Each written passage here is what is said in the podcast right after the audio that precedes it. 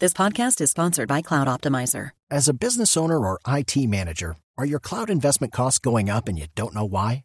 It's time for Cloud Optimizer. As you migrate your business to the cloud, what you're spending and why you're spending it can get a little hazy.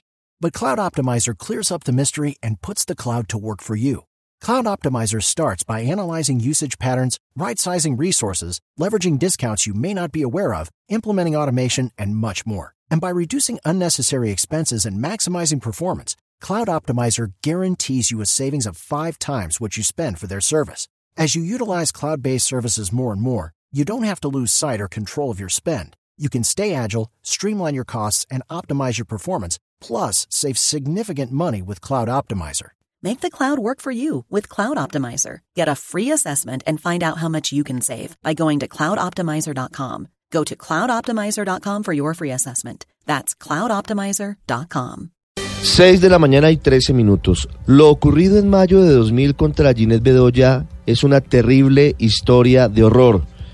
Ginette Bedoya, la aguerrida y valiente periodista colombiana que fue víctima de secuestro, de tortura y de violación por parte de las Autodefensas Unidas de Colombia, acaba de obtener de alguna manera un resquicio de justicia, al menos una pequeña pincelada de lo que debería haber ocurrido en este país. Fueron condenados en las últimas horas dos ex paramilitares por los hechos ocurridos en esa fecha fueron condenados alias Huevopisca Jesús Emiro Pereira y Alejandro Orozco. Huevopisca fue condenado a 40 años de prisión, mientras que Alejandro Orozco fue condenado a 30 años de cárcel.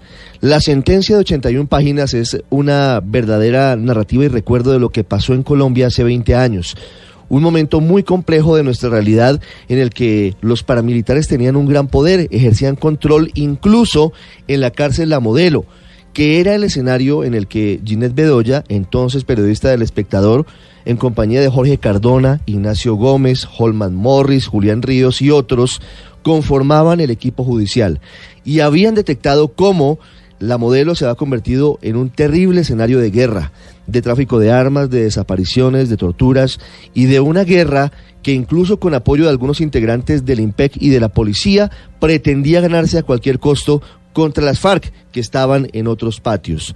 Por eso, Ginette Bedoya fue secuestrada, fue llevada a Villavicencio y fue abandonada luego de haber sido torturada y luego de haber sido violada.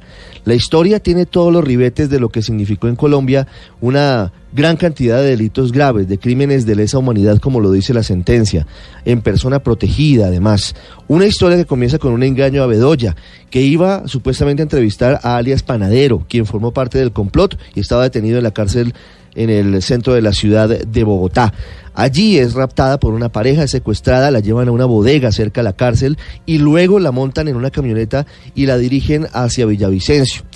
En una zona rural, llegando a la capital del Meta, es víctima de abuso sexual.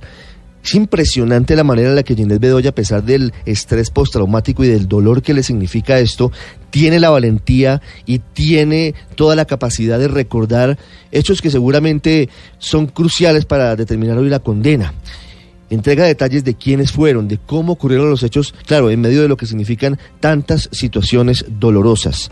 El juez dice que esto fue un atentado de las autodefensas contra la prensa en toda Colombia, porque entre otras, Huevo Pisca gritaba que esto era contra los hijueputas periodistas que tenían que aprender a hacer su trabajo.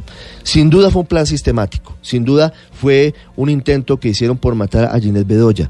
Llama la atención de la sentencia un elemento que queda en el aire, una declaración de un testigo que luego parece hacer cierta el juez, y es que a Ginés Bedoya pretendían matarla, pero una llamada de última hora del ex jefe paramilitar Carlos Castaño detiene la orden y por eso finalmente, al parecer, es dejada libre en Villavicencio ese mismo día a las 8 de la noche.